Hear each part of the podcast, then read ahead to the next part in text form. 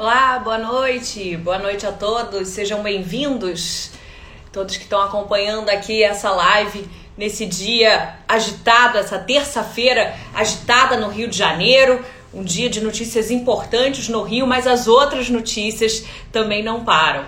É, e a gente tem um encontro para você que está chegando agora e você que já acompanha os nossos encontros. Eu sou Mariana Procópio, sou repórter da Band, também é, colunista da Band News FM Rio. E todas as terças-feiras, às sete da noite, a gente tem um encontro para falar de saúde. É, hoje o tema é super importante, como eu disse, a gente teve o, tá tendo né, uma terça-feira extremamente agitada no Rio de Janeiro. A gente teve a prisão do prefeito Marcelo Crivella e de outras pessoas também, é, mas as outras notícias não param. E a principal delas continua girando em torno torno dos casos de Covid que seguem crescendo no estado do Rio de Janeiro e também em outros estados e em outros países. E hoje, gente, a gente tem um encontro especial, a gente já está fazendo é, essa live há alguns meses, sempre às terças-feiras, para falar de saúde, em parceria com o Hospital Badim. E hoje é um encontro especial porque pela primeira vez a gente vai ouvir um profissional da área de enfermagem. Eu vou chamar agora, daqui a, a vou chamar agora já para ela apresentar e falar um pouco do trabalho dela, a Marcele Alcântara, que é coordenadora de enfermagem de UTI. Ela é do Hospital do Badim, há quase 30 anos ela atua na área da saúde, vai pro poder falar para a gente um pouco dos bastidores que esses profissionais de saúde têm enfrentado é, ao longo desse ano. A gente está chegando aí no fim do ano. E também falar um pouquinho do perfil dos pacientes que estão lá na UTI, como é que é esse trabalho. Quem tiver perguntas pode fazer ao vivo. Deixa eu chamar a Marcela aqui na linha para entrar com a gente. Ela aqui repetindo, é coordenadora da enfermagem da UTI do Hospital Badim, tem quase 30 anos de atuação na área Daqui a pouquinho a Marcela e a Alcântara devem estar entrando na linha com a gente. Como eu disse, é a primeira vez na nossa live que a gente vai escutar um profissional da área de enfermagem, esses profissionais que são tão importantes. Marcele, boa noite para você. Boa noite, Mariana. Boa noite a todos. Tudo bem com vocês? Bom, um grande prazer estar aqui representando a enfermagem, acho que de todo o Brasil, para falar um pouquinho dessa, desse momento né, do Covid no mundo, né, em particularmente do Brasil. Eu sou Marcele, eu tenho 26 anos de profissão, eu sou enfermeira coordenadora da terapia intensiva do Hospital Vadim. Marcele, parabéns. Primeiro de tudo, eu acho que em nome de todos os nossos é, ouvintes internautas aí, primeiro a gente quer dar os parabéns para você, representando aí os profissionais de enfermagem nessa luta. Parabéns pelo trabalho de sempre, mas especialmente nesse ano. Que ano, hein? E se é um ano complicado para a gente, eu imagino para vocês aí que estão atuando na linha de frente, gente. Marcela, coordenadora é, da enfermagem de UTI. Imagina coordenar uma, uma UTI, a área da enfermagem de uma UTI nesse momento que a gente está vivendo. Então, a minha primeira pergunta, Marcela, é você falar um pouquinho é, desse cenário. Como é que está o trabalho de vocês? A gente tem aí essa segunda onda, ou a continuação de uma onda. O fato é que a gente tem a, um aumento disparado de casos de Covid. A gente sabe que é, o sistema público e o privado estão perto da saturação máxima ali. Então, imagino que os leitos estejam tomados, lotados. Queria que você falasse um pouquinho de como é que está essa rotina agora de trabalho de vocês. É, a gente não mudou muito né, a rotina, o hospital ele gira, né, o hospital ele não para né, por causa do Covid ou por causa de qualquer outra doença. Né? Então, o hospital continua caminhando desde o início. Essa primeira fase, a gente ainda não conhecia a doença e se assustava, como qualquer outra pessoa da população. Nessa segunda onda, ou a continuidade da onda, ela, eu vejo os colaboradores, eu vejo os profissionais de saúde sabendo manejar melhor. Então, a gente consegue ter um olhar um pouco mais tranquilo de como tratar esse doente. Na primeira fase, era o colaborador nervoso com medo de pegar, e isso para a gente é uma novidade. É lidar com o colaborador que também fica doente, né? E com os medos que a gente também tem enquanto profissional. Nessa segunda onda, eu vejo a equipe muito mais tranquila, né? E mais é, experiente, mesmo nesses nove meses, né, de março até agora. É, eu vejo uma equipe mais preparada, mais madura e até menos assustada, né? A gente já consegue entrar no hospital tranquilamente, né? Com menos medo, não sem medo, mas menos medo de, de ficar doente também. Essa também foi a preocupação. A liderança tem que lidar com o absenteísmo, né? Que são as faltas, porque eu tô com um colaborador com o quê? Covid. Sintoma gripal não entra no hospital. Né? Se eu estou com alguma síndrome gripal, ele já é afastado, né? E até sair o resultado do PCR. Então, isso foi uma grande batalha. E de a gente manter uma escala saudável né, e produtiva. Vocês tiveram muitos casos de profissionais é, infectados ao longo desses nove meses? Eu imagino que sim, né? Vocês estão atuando na linha de frente. Como é que foi isso para vocês? Olha, inicialmente um pouco mais, mas eu, essa semana eu fiz um indicador da minha equipe e eu me surpreendi com a quantidade menor do que eu esperava, né? Eu esperava mais gente é, positiva. É, eu sou uma que não tive Covid, né? E aí a gente me surpreendia de forma positiva. Eu acho que às vezes, por mais assustador que seja, no hospital a gente consegue estar paramentado o tempo todo. Então a nossa preocupação é muito maior do que quem está na rua, no caminho, no trajeto. Então você já entra com outro posicionamento. Então você sabe que o seu risco é maior, então você se paramenta. Então, assim, há muitos profissionais adoecendo, sim, a gente não tem dúvida, mas eu entendo que todo o processo que nosso hospital fez de proteção ao colaborador ajudou a gente não ter um número tão assustador. Né, de profissionais doentes. Assim, vira e mexe eu tenho alguém, né? Nessa segunda onda, por exemplo, eu dou tá, com alguns funcionários, né? Mas voltam, ficam bem, passam ali aqueles dias ausentes, a gente consegue retornar, graças a Deus. É, todo mundo que está acompanhando a gente, quem está chegando agora, a gente está conversando com a Marcela Alcântara, que é coordenadora de enfermagem da UTI do Hospital Badim, vai já está começando a falar para a gente um pouco desses bastidores do trabalho dela e desses profissionais tão importantes e essenciais. E já tem pergunta chegando, então eu queria convidar a gente, quem quiser mandar pergunta, a Marcele é fera no tema e vai poder responder aqui ao vivo para a gente. Já tem parabéns para você também, muita gente já te elogiando, profissionais e pacientes que trabalham foram atendidos por você, entre eles a Kátia, elogiando, falando a Marcele é muito atenciosa, eu tive Covid, fui internada e a Marcele me deu toda a atenção. É, a Sabrina falando maravilhosa aqui, mas eu queria pegar um pouco o gancho da Kátia, que falou como paciente de Covid. E aí eu queria saber de você, desses pacientes, o paciente de Covid, ele é diferente dos outros pacientes? O fato de ter, a maioria, quando vai para UTI, né, tem a intubação, necessariamente ele está entubado ou não? Queria que você falasse um pouquinho desse perfil do paciente de Covid. Muda algo do perfil do, de outras doenças? Ele só é diferente porque é uma doença nova. Se você for considerar outras pneumonias, uma tuberculose, H1N1, AVC, para nós a complexidade do doente ela é, ela é a mesma quando você fala em terapia intensiva. Mas antigamente, ou agora, há nove meses atrás, você tinha sete, seis, cinco pacientes no respirador. Aí você chega numa UTI, você tem 10, 15, dependendo da unidade que você está, você tem 30 entubados. O que mudou para a gente foi aumento da complexidade dos nossos pacientes. Tanto os que são Covid e continuam os outros pacientes sendo internados, outras doenças continuam acontecendo. Então, o que talvez tenha mudado um pouco nossa, nossa postura foi o aumento da complexidade. Então, quando eu tenho mais pacientes precisando de ventilador mecânico, precisando de é, bombas infusoras, que é que giram as medicações, precisando de monitorização, então a sua postura muda, a sua postura alerta muda. Mas para a terapia intensiva, o paciente grave é um paciente grave, em qualquer momento, em qualquer tempo. E é essa frieza que a gente precisa ter. O Covid assustou quando a gente passa, de repente, olha para lá, você tem um colega entubado. Então, isso muda para a gente a percepção. Né? Isso não tem a menor dúvida. Mas quando você fala em complexidade, você entende que qualquer paciente que entre grave para a gente pode ser ao mesmo tempo é, um paciente com um grande infartado que eu vou ter a mesma dinâmica de intubação porque eu preciso salvar a vida desse paciente e como um paciente de, de Covid, que eu tenho uma outra dinâmica de intubação entendeu? Mas é a mesma complexidade, é a mesma postura de alerta, a mesma postura de atenção. Já o nome já fala, né? É centro de treinamento intensivo, unidade de treinamento intensivo, porque é intensivo, né? É muito pesado o nosso trabalho. Então, eu acho, eu consigo enxergar dessa forma. Não muda pra gente quando você fala de terapia intensiva. Muda de uma doença que ao invés de eu ter dois, três entubados, eu tenho dez. Nossa, e isso na rotina de trabalho torna a rotina mais, peja, mais pesada, mais puxada, Marcele? Totalmente mais puxada, né? Eu, eu, preciso pensar em dimensionamento de pessoal, eu preciso pensar numa equipe descansada, eu preciso pensar em cada momento, a gente o tempo todo redesenha processo, redesenha fluxo, para que o paciente não tenha nenhuma. É, falta de assistência ou pela falta do colaborador, então a gente está rodando a escala para vir mais gente para trabalhar né? Aí aumenta a escala e a gente vai colocando uma, não só a escala da enfermagem, é a escala multi. Isso é muito importante dizer, não é só a enfermagem que impacta na assistência, toda a equipe multi está envolvida. E aí, claro que impacta. Se eu tinha um perfil de paciente de média alta complexidade, de repente eu só tenho alta. Aí você se depara somente com alta.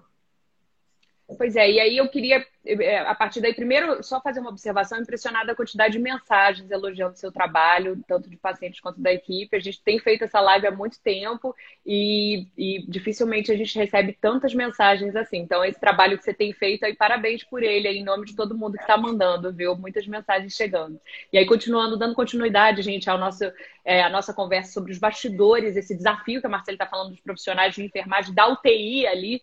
É, eu queria que você falasse um pouquinho do perfil desses pacientes que estão lá. A gente conversou, eu e a Marcela, a gente conversou um pouquinho ontem no telefone, fez uma pré-entrevista e uma coisa, um tema que ela chamou atenção, um ponto e que eu acho que é importante. A gente está num momento muito assustador, as pessoas estão com muito medo. Ela né, você falou, Marcele, do medo do, do, dos profissionais de saúde. Daqui do lado de cá tem medo das pessoas que estão circulando.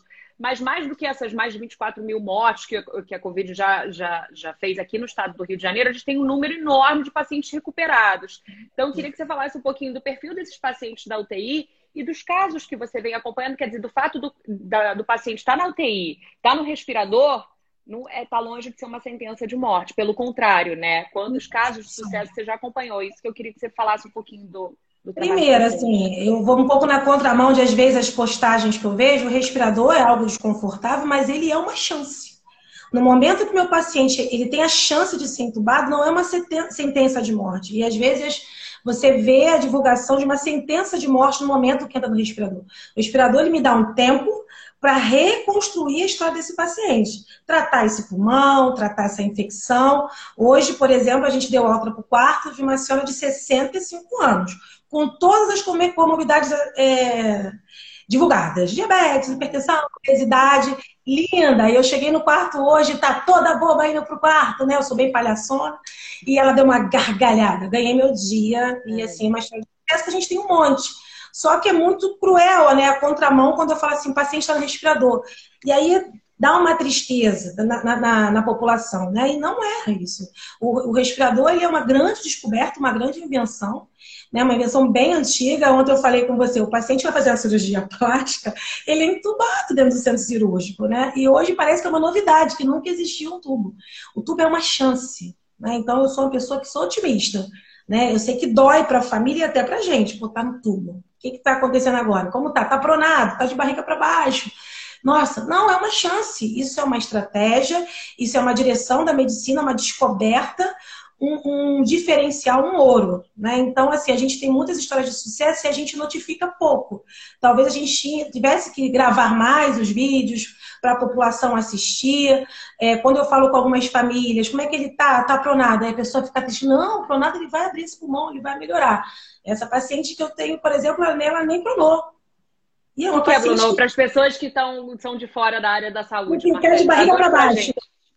Ficar de barriga para baixo que é uma coisa que todo mundo coloca na internet, não fique pronado, não sei o quê, vai ficar pronado, vai ficar entubado. Gente, é uma chance, é uma chance. Então a gente, ao invés de olhar como uma coisa negativa, olhar como uma chance.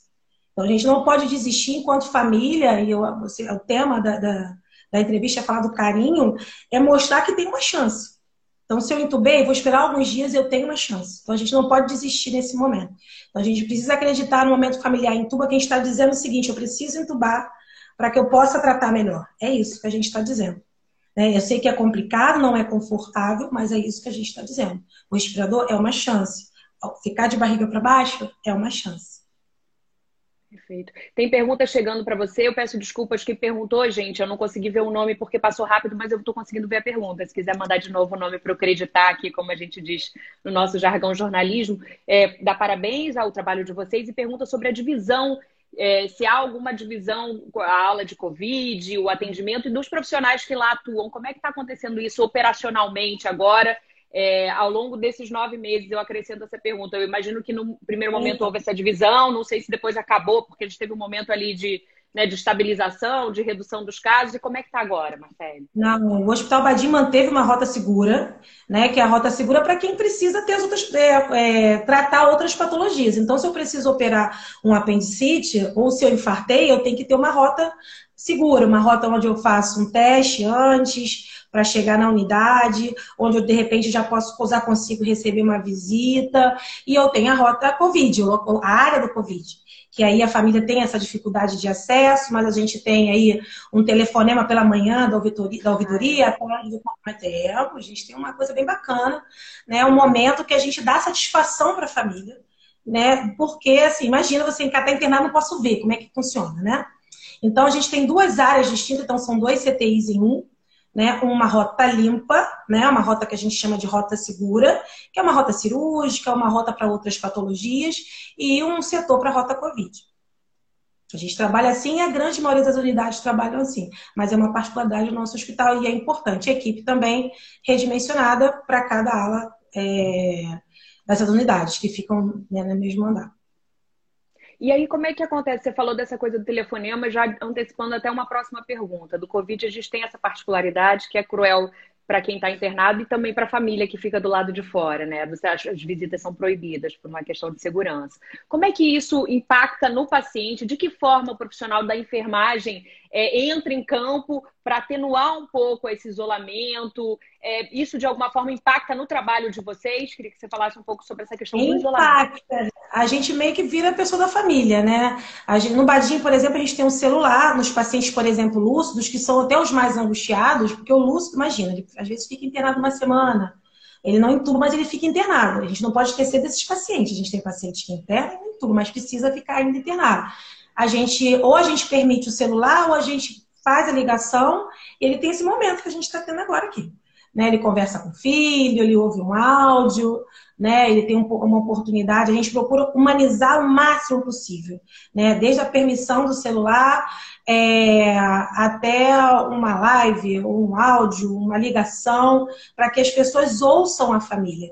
Porque é importante, às vezes, uma foto. Né? A gente já fez aniversário no setor. Ah, é? Né? Já pegou um bolinho e cantou parabéns. É, são coisas que são só nossas, né? Você, é, vocês não ficam sabendo, a gente fica guardadinho. Mas o que a gente pode fazer o máximo possível para essa família ter acesso, até já paramentar uma família para entrar numa situação é, extrema, às vezes a gente até já pensa nisso. Porque grande problema, o grande problema, vocês entenderem, não é que a gente proíbe. Mas pensa bem, nosso paciente não Covid, ele está lá dentro. Então, se você vem da rua e eu permito a visita à vontade, eu estou colocando risco o meu não Covid.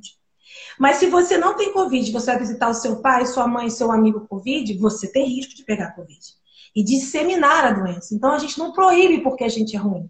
A gente proíbe porque a gente protege, uma via de mão dupla. E nos protege também. Então a gente protege o paciente, a gente protege a família, protege a rua, protege todo o processo. Então a gente faz dentro o máximo que a gente consegue.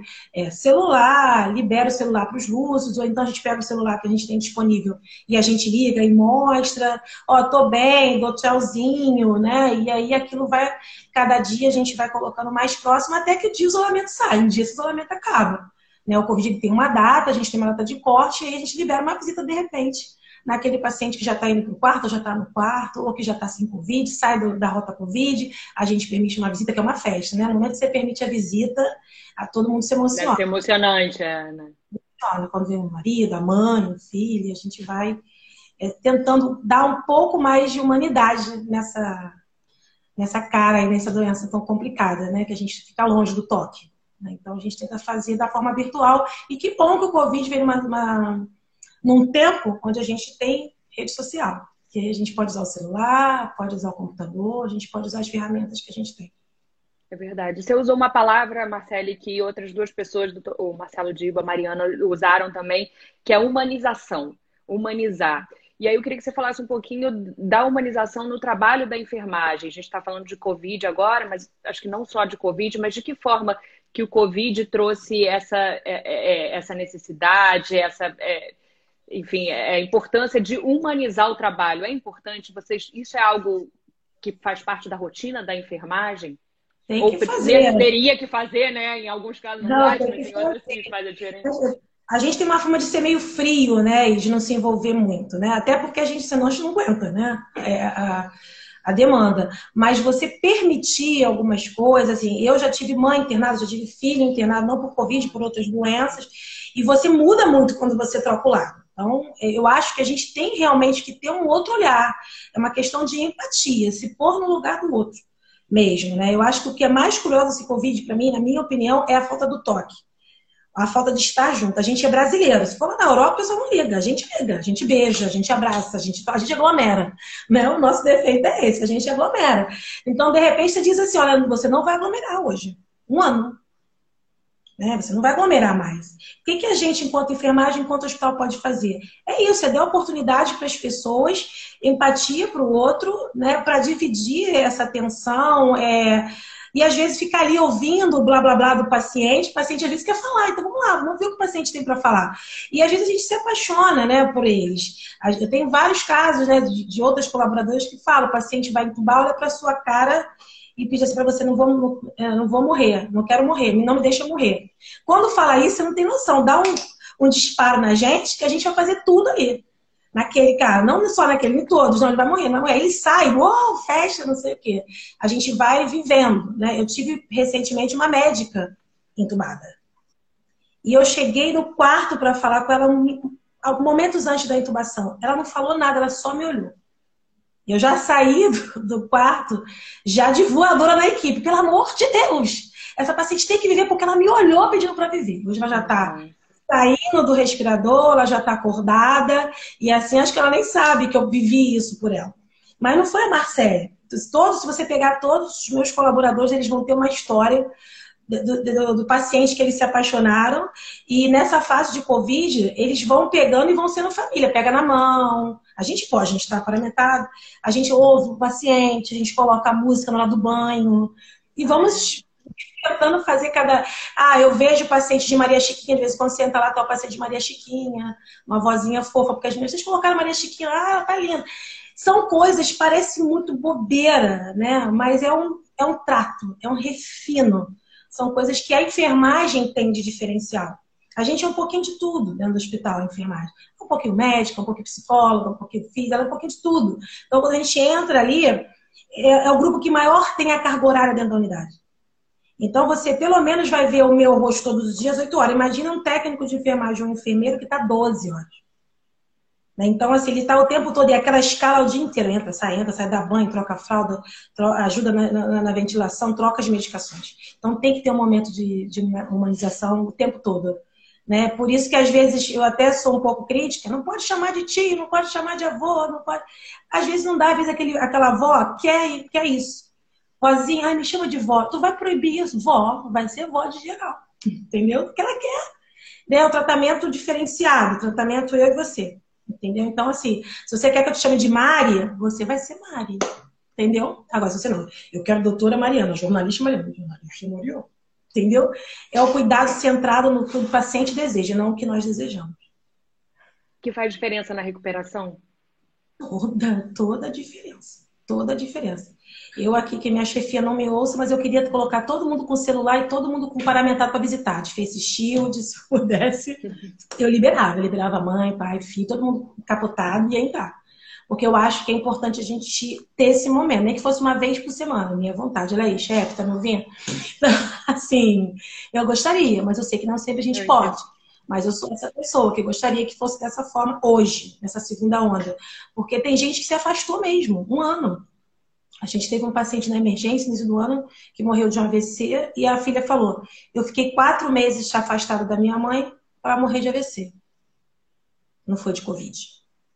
Isso, para mim, muda o meu dia. Por isso que às vezes eu a favor, deixa eu ficar. Se eu pudesse abrir a porta, deixar pelo menos uma vez por semana alguém chega lá e dá uma olhadinha.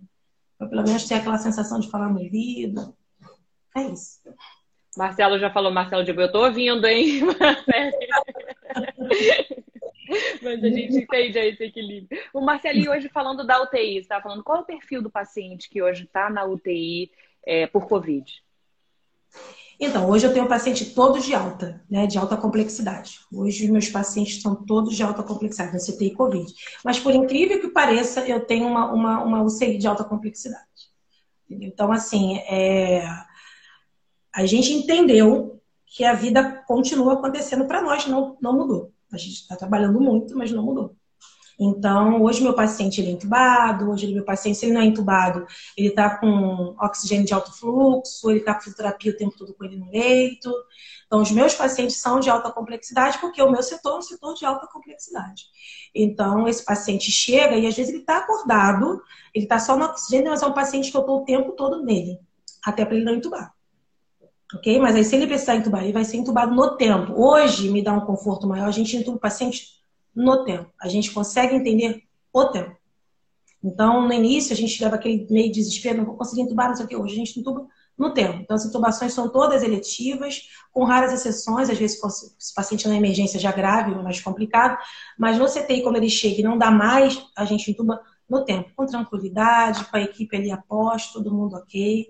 Hoje, como eu já falei lá no início, eu sinto a equipe extremamente mais preparada. Hoje, o Covid fez as pessoas estudarem. Então a gente procura artigo, a gente procura informações mais contundentes. Ah, eu vi um artigo ali nos Estados Unidos, ah, eu vi um artigo na Europa, ah, eu vi um artigo. E a gente começa a se preocupar e a gente discute em prol do paciente, a gente testa possibilidades, acertou, continua, errou, vamos para outra, e a gente tudo em prol da vida. Eu acho que é isso que a gente tem feito ultimamente. E o paciente, a gente muito se falou desde o início da pandemia dos idosos, dos, né, das pessoas de grupo de risco, especialmente os idosos, e agora com mais frequência eu tenho ouvido falar do risco dos obesos. São esses os pacientes que geralmente vão para a UTI, que são os mais graves? Tem algum perfil ou é heterogêneo, tem é diverso? Meu perfil hoje é assim, é Tijuca, né, Vila Isabel, ali é um bairro idoso. A gente conversou sobre isso ontem. Então, meu corte nunca vai de ser, de ser de paciente jovem. Hoje, o paciente mais jovem que eu tenho tem 47 anos, muito obeso. Então, assim, quando você depara com os pacientes, ele tem esse perfil. A idade, a obesidade e as comorbidades. Então, isso é uma realidade, pelo menos no meu hospital, e foi assim desde o início. Claro que eu tive uma paciente no início do Covid de 26 anos obesa. Imagina, gente, uma doença nova, obesa. obesa. Saiu linda, maravilhosa. Entendeu? E assim, estava filmada, essa foi filmada, estava ali com a gente. Mas a gente sabe que o perfil do paciente são os nossos temosos idosos, né, que vão para a rua, ou a gente leva, né, a gente não sabe, ou o paciente com muita comorbidade que demora, às vezes, a procurar ajuda. Ah, é um resfriado, é uma gripe. Hoje, nenhuma virose mais é uma virose a gente sempre acaba pensando na possibilidade do Covid. Hoje espirrou, a gente já está olhando assim de lado. Né? Eu já eu sou engraçada com as minhas colaboradoras, alguém espirra, eu já falo assim, cadê a máscara? Cadê? Pode ir para emergência. Ela já ah, eu só estou com limite. Não, vai lá, pode suar. Além de proteger elas mesmas, a gente começa a se proteger dentro da unidade, para a gente não se contaminar. Então, o perfil é, hoje é um perfil de livro, né? um perfil da, da, da da doença, o perfil acadêmico, né? é um perfil idoso por causa da epidemiologia da, do bairro, que é um bairro de idosos, né, com comorbidade. Esse é o nosso perfil. Não que na emergência não chegue pacientes jovens, não que vire e mexe interne os pacientes jovens, não é isso que eu estou dizendo, mas a sua maioria ainda é este perfil, ainda não mudou, pelo menos para o nosso hospital não mudou. E como é que é a, a rotina? O paciente chega, é, você falou, há pacientes que são entubados, tem pacientes que não. A, a maioria ela vai para o. Ela precisa ser entubada, a maioria do paciente de Covid que hoje está na UTI, por exemplo, de vocês, ou não necessariamente? E, e em média, quanto tempo esse paciente demora para se recuperar na UTI? Então, não todos os pacientes são entubados imediatamente, não. Às vezes ele chega, a gente, ele vai evoluindo. A doença, você sabe que ela tem um período, né, de, de às vezes de complexidade, que, que às vezes ali na metade dela para frente, às vezes que é aquela complica, mas a gente tem muito paciente nos quartos internados que precisam estar internados mas não vão para o CTI. Dali mesmo eles vão para casa e tudo bem. Eu, a grande maioria dos pacientes, ele bate sai, ele vai para emergência. Se você considerar lá 100, 200 atendimentos, a maioria bate sai. Aliás, no consultório, às vezes ele não faz nem, ele não precisa nem é, colher um sangue ou uma gasometria, sei lá. Ele vai, é atendido pelo médico, ausculta e tal. Ah, não, mas esse paciente está mais cansado, faz uma tomografia, faz o exame de sangue. Muitos pacientes vão e se tratam em casa, né? A grande maioria. É uma verdade. É porque realmente é assustador quando você vê uma quantidade grande de mortos, né? Então, mais e perto da gente, né? Então você acaba ficando um pouco mais assustado, mas tem muita história de sucesso que a gente bate sai, bate sai, bate sai. Às vezes o paciente vai duas, três vezes na emergência e nunca interna. E daqui a pouco ele fica bem, passou os 15, 20 dias para casa fica bem. A média de internação, isso varia de cada paciente, né? Tem paciente Na UTI, assim, aquele paciente mais grave, em média, quanto você, pelo que você tem observado, dá para fazer uma média de quanto tempo ele se recupera, o paciente que está no respirador? Eu não consigo te dar uma média exata. Eu posso ter uma semana, aqueles que surpreendem, posso ter 15 dias, 20, né? E, e como essa, essa minha paciente de hoje, acho que não demorou 15 dias entre a entrada, a internação e a ida para o quarto hoje mais ou menos uns 15 dias no máximo aí, que ela está 17. E é uma paciente que as pessoas já ficam algo tristes. Poxa, idosa, comorbidade, saiu num período curto para a idade dela, né? Então, assim, é, é bem. Aí você pega um cara, às vezes, um pouco mais novo, um paciente um pouco mais novo, que demora um pouco mais. Ah, mas aí eu fumo, tem bronquite, tem isso, tem aquilo outro. Tudo vai depender muito da resposta desse paciente, entendeu? Isso é individual mesmo, não dá para eu te dizer é, quanto mas ele tem uma média aí de 15 dias, de, uma, de 7 a 15 dias, mas eu não posso te garantir isso, não, porque cada tem paciente que nos surpreende demais. Três, é, quatro dias, é... pum. E já, e já, já tem uma evolução super boa. O paciente, eu como? Chubou, cadê fulano? Tá no, de alta.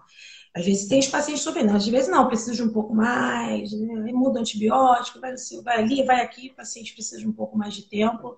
Eu não consigo te mensurar um tempo exato. Talvez seja até um indicador para o futuro.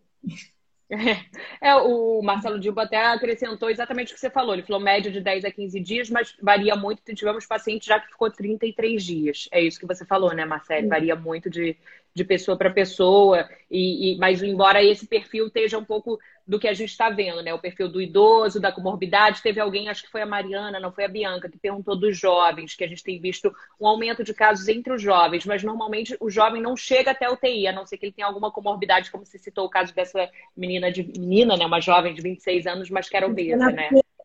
Foi lá no início, nos primeiros dias, acho que é a minha primeira paciente positiva, se eu não me engano. Ela foi, tinha 26 anos. Hoje eu não tenho mais, pelo menos no CTI não tem subido mais com esta idade. Até porque quando aparece, gente, até o movimento é diferente, né? Porque é um paciente que a gente espera um pouco mais dele. Né? A gente espera que ele saia mais rápido. A expectativa é essa. E o paciente jovem é um paciente jovem, então a gente espera uma expectativa mais rápida. Mas a gente não tem tido, pelo menos não no UTI. A minha paciente mais jovem hoje tem 47 anos. A relação com a família, vocês, os profissionais de enfermagem, eles fazem essa ponte também? Isso fica por conta do médico? E se vocês fazem, como é que é o desafio disso quando você fala que o paciente, a relação do paciente com a da família do paciente? É, hum. Vocês fazem, participam dessa ponte, desse contato também de informações? Isso fica exclusivo para o médico? A gente tem uma rotina. Nossa rotina é: pela manhã a gente tem uma ouvidora que faz todo o processo do boletim médico. Ela só vai ler o que está escrito. À tarde, o médico, rotina, faz essa ligação. Por quê? O paciente precisa desse contato médico. Isso é, uma, isso é algo que a enfermagem não pode é, assumir, a fisioterapia não pode assumir. Isso é um momento do médico. Até para ele tentar mitigar, se no menor detalhe, como ele vai explicar que está esse paciente? Não que o enfermeiro não consiga, a gente pode perfeitamente conseguir fazer e a gente às vezes faz, quando o paciente já tem uma intimidade maior, a gente já tem convívio, e a gente faz às vezes até porque às vezes o médico é um pouco mais frio, às vezes a, a enfermagem, você sabe que a gente tem uma maioria meninas, os médicos a maioria homem, e aí a gente tem aquela coisa do, do, do frio, aí a gente fala, não, calma, a gente dá uma diminuída. Mas isso é muito sério lá no Badim, entendeu? E eu gosto muito dessa postura. Porque quando o médico fala com o paciente, o paciente às vezes precisa ouvir o médico falar, ele gosta de ouvir o doutor. Então é muito importante essa interface médica. Mas enquanto enfermagem, no momento que a visita está comigo, esse, esse carinho, esse refino é nosso. Esse refino é nosso. E até a sensibilidade de dizer assim, não dá mais para o médico, não dá mais para mim, eu preciso da psicologia. Não dá mais para o médico, não dá mais para mim, não dá para psicologia, precisa ser social. Né? A gente vai vendo que cada um tem a sua. É, eu digo que não é nem quebra-cabeça, não. Eu digo que é o Lego. O Lego, todas as peças se encaixam. Todas. O quebra-cabeça você tem que encaixar. Lego não. Eu não posso falar Lego, né? Mas encaixam. Então, isso é o hospital. Então, este momento de informação ele é do doutor. A gente precisa que o médico fale, e às vezes a gente até fala assim, dá uma ligadinha de novo, aí isso é o papel. Doutor, acho que não, essa família está meio desconfortável. Vai lá de novo?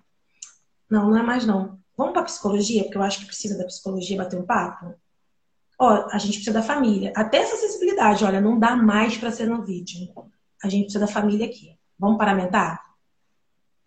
Então, eu, o que eu falei com você no meio da entrevista, eu disse o seguinte: é a sua necessidade, a necessidade do paciente, é o cuidado centrado no doente. Eu preciso entender a sensibilidade. Então, por isso que esse momento das ligações não dá para ser qualquer um. Porque, por exemplo, a ouvidora que faz esse papel pela manhã, ela lê um script.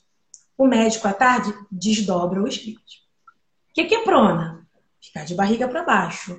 O tubo vai na garganta? Ele está falando? Lembra que eu te falei ontem? As perguntas não são óbvias? Não há pergunta óbvia? Não há pergunta óbvia. O óbvio não existe, porque assim, se eu não sei, eu preciso perguntar. Eu, por exemplo, hoje não fiz nada disso aqui porque eu sou uma anta nesse negócio de meu marido. Então, se não é a minha expertise, eu preciso do plano B. E às vezes não é o médico, às vezes é a psicologia, às vezes não é mais a psicologia, assistência social. E às vezes é a enfermagem e por aí vai. Por isso que eu digo que é, são pecinhas que se encaixam perfeitamente dentro da equipe multi. Perfeito. E, e com relação à equipe, você falou do primeiro desafio ali na primeira onda, quando era uma doença totalmente desconhecida, do medo que os profissionais de saúde tiveram, natural. Agora que vocês já têm um pouco de conhecimento, né? Como, como a gente brinca, vocês tiveram que aprender a dirigir com o carro andando, né? Que foi o que aconteceu ao longo desses nove meses. Como é que está agora que a gente tem essa, esse aumento crescente de casos, ou seja, segunda onda, ou, ou uma onda que continua e que está crescendo, e que tem também, estudos estão mostrando cada vez mais a possibilidade de uma reinfecção. Isso de alguma forma impacta o trabalho de vocês que atuam na linha de frente? Assusta só um pouco, porque aí você pensa assim, eu já tive e vou ter. Né? Isso tem muito da população. Né? Eu ainda é, tenho minhas dúvidas sobre reinfecção, preciso ler mais, estudar mais, isso enquanto profissional. Então, eu estou ainda com meu pé atrás, ainda acredito que possa ser sequela. E aí, mais tarde, a gente vai saber sobre isso. Eu, como eu te falei, eu acho que eu sinto a equipe mais segura. Daqui a pouco ela vai ser igual a tuberculose, igual a meningite, igual ao sarampo. Que você paciente de sarampo, ah, ok. Ah, o paciente de tuberculose, ah, ok. Daqui a pouco, né? Daqui a pouco que seja rápido, né? Que a gente trate isso normal e vai, vai acontecer. Daqui a pouco a gente vai ter um CTI com 10 pacientes de outra patologia e um Covid, porque ele não vai embora. Assim como a tuberculose não foi, assim como a meningite não foi. Vai ser uma doença como H1, H1N1, que é bem semelhante em alguns momentos, e a gente convive com ela, né? Então, assim, é... hoje eu percebo, apesar das possibilidades de reinfecção, é muito importante que haja calma. Então, se os profissionais de saúde se manter, manter mantiverem a calma, hoje eu percebo isso, no início a gente tinha receio, né? Deus vai entubar. Aí coloca face shield, coloca. Hoje a gente coloca naturalmente, a gente já tá ali andando com a paramentação, vambora, entrou, acabou, saiu, lavou as mãos, trocou de roupa. Vamos embora. É isso aí. Eu acho que a gente está crescendo e eu acho que cada mês que passa, cada artigo que sai, é mais uma chance de vida para esses pacientes que chegam na maior complexidade. É, agora são 7h40, é, passa, papo bom passa rápido, né? A gente está caminhando para o fim da nossa live. Para quem está chegando agora, a gente está conversando com a Marcela Alcântara, que é a coordenadora, é, da, coordenadora da enfermagem da UTI do Hospital Badim, está dando um relato impressionante. É, muitas, muitas pessoas elogiando, Marcela, gente que trabalha com você, que não trabalha, que não te conhecia até então, também impressionado com a sua sensibilidade, que acredito que faz toda a diferença aí na, na linha de frente. E aí, para a gente caminhar, aliás, quem está chegando agora, eu queria lembrar que essa conversa vai ficar salva na página da Band News FM Rio, na, no Instagram. Quem quiser compartilhar, mandar para colegas de profissionais de saúde ou não profissionais, porque é uma conversa super interessante, informativa, ilustrativa e emocionante também, viu, Marcelo? Eu queria caminhar para o final da nossa live. É, a gente está no momento aí de confraternização, que costumava ser de confraternização para nós brasileiros, de reuniões, é, Natal, fim de ano. E, e é, eu queria ouvir de você, que é alguém que está atuando aí na linha de frente, que vê os casos de Covid, a evolução, o que pode acontecer, muitos são, se recuperam, outros não se recuperam, mas é, de que forma que você pudesse falar, se você pudesse mandar um recado para as pessoas nesse período, que estão pensando de repente se reunirem, para uma festa, é, pensar um pouquinho duas vezes, como profissional de saúde, alguém que está vendo aí o que está acontecendo é, com pacientes graves, o que, você, que, que você falaria nesse momento? é, evitar qualquer tipo de festa é, que seja uma aglomeração desse nível, mas se tiver que arriscar, arrisque somente com as suas famílias. É, isso é uma coisa que eu mais senti, né? Eu fiquei quatro meses sem ver minha mãe. Hoje eu já não abro mais isso. Prefiro fazer o teste para ver minha mãe. Mas eu jamais iria numa festa é, com amigos seculares, né? Meus amigos, que eu amo muito. Mas hoje não, é o momento. Claro que é muito cruel falar assim, fica em casa sozinho. No meu caso, eu, meu filho meu marido. É, é doloroso. Eu tenho uma mãe idosa, eu tenho um padrasto, eu tenho minha, minha sogra, eu tenho irmão. Então, hoje, se eu tiver que me aglomerar, seria com essas pessoas.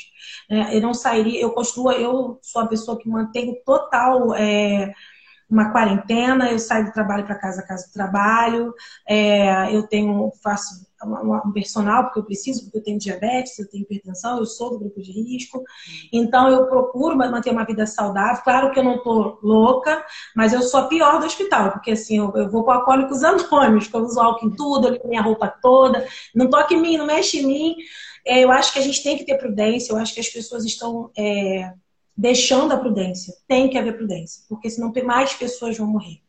Então, Natal, Ano Novo, para mim é um momento muito tenso então, assim, eu não vou criticar a pessoa que fica do lado do seu pai, do lado da sua mãe, porque a gente não sabe o que vai acontecer.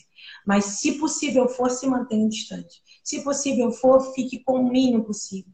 Se não for impossível, fique em casa. Né? E assim, eu não sou a favor de lockdown, por exemplo, as pessoas precisam se sustentar. Mas grandes aglomerações, é, eu acho que sim, é um, um absurdo tão grande as pessoas se prestarem até a promover esse tipo de coisa, seja é, secular, religioso. Eu acho que se você for arriscar nessas festas, se arrisca com pessoas que você ama, de máscara, de álcool gel. A minha mãe é muito engraçada que ela joga spray em mim, assim, de, de, de álcool. Mas a gente fica junto. Eu acho que isso é importante. Mas é, sempre mantendo uma distância. Eu fiz um teste na sexta-feira por causa dela. Quem pode fazer, faça. E quem não puder, se mantenha ali de máscara, perto. Eu garanto que a gente é, vai, vai passar. O ano que vem a gente vai poder aglomerar e vai poder estar junto de outra forma, fazer festão. Eu vou poder voltar para o Maracanã e por aí vai. Maracanã? que bacana. Marcele, para a gente fechar, se você pudesse mandar um recado aí para os seus colegas profissionais de enfermagem, de saúde de uma maneira geral, que estão aí nove meses, né? Um mês, dois meses, você aguenta trabalhar no limite. Nove meses, eu imagino que muita gente, eu imagino que você tenha presenciado alguns casos ali das pessoas começando a, né, é, é, a ter um excesso de carga de trabalho emocional também. Queria que você falasse um pouquinho para eles nesse momento, para a gente. É, eu quero falar para todos os meus colegas. Isso é complicado, se eu chorar, é um mico, né? Mas vamos lá. Eu queria parabenizar todos os meus colegas. Eu tenho muitos colegas profissionais, muitos colegas ficaram doentes. Eu perdi um amigo, um amigo muito querido, um técnico de enfermagem muito querido, não Badim, de outro local é, parabenizar essa profissão maravilhosa que pouca gente conhece, entende de verdade qual é o nosso trabalho, a nossa importância. A gente estuda muito para chegar até aqui. É, e eu queria agradecer aos meus colegas por estarem é, resistindo ali, estão lutando e vão embora e trabalham. A gente não parou, a gente não teve quarentena, a gente não teve home office a gente continuou trabalhando e continuou trabalhando e pegou o Covid e melhorou, já posso voltar para a escala. Então, parabéns se eu pudesse aplaudir todos os meus colegas, e porque eu tenho orgulho demais dessa profissão sem demagogia nenhuma, sem é, ser piegas, amo demais o que eu faço e eu acredito que toda a população de enfermagem, seja auxiliar, técnico, enfermeiro, merecem aplausos de pé mesmo e, e merece é, reconhecimento. Eu me sinto muito honrada, quero agradecer à minha direção, à minha gerente, por essa oportunidade, que foi muito surpresa de fato. É, por ter me escolhido para falar, para representar a categoria não só para o Hospital Badim, que eu tenho muito orgulho de pertencer. É, é, a segunda vez que eu trabalho no Hospital Badim, então tenho um orgulho imenso de estar, orgulho em pertencer de verdade e agradecer mesmo a minha família, meu marido que me ajudou aqui, mas principalmente a esses profissionais que vocês precisam conhecer mais, que tenham mais lives como essa com outros profissionais de outros setores do, do, da enfermagem, que tem muito, é muito rica e pode acrescentar muito. Muito obrigada também a você, Mariana e a Band News. Obrigada a você, Marcele. Olha, aplausos de pé para você, representando aí todos os profissionais, viu? Obrigada por essa conversa, por essa aula aí de sensibilidade e parabéns pelo trabalho. Mais uma vez, gente, essa conversa vai ficar salva aí na página da Band News FM Rio para quem quiser compartilhar vale a pena. Marcele, obrigada. Obrigada a todos. Sete da noite a gente tem mais um encontro. Parabéns ao Badim pelo convite com você, viu? Just, merecidíssimo. Super produtivo. Obrigada, viu? Obrigada, tchau. Tchau, gente. Boa noite. Sete da noite, terça que vem, tamo junto. Tchau, tchau, Marcele. Bom trabalho. Boa luta aí, vai passar. Tchau, gente.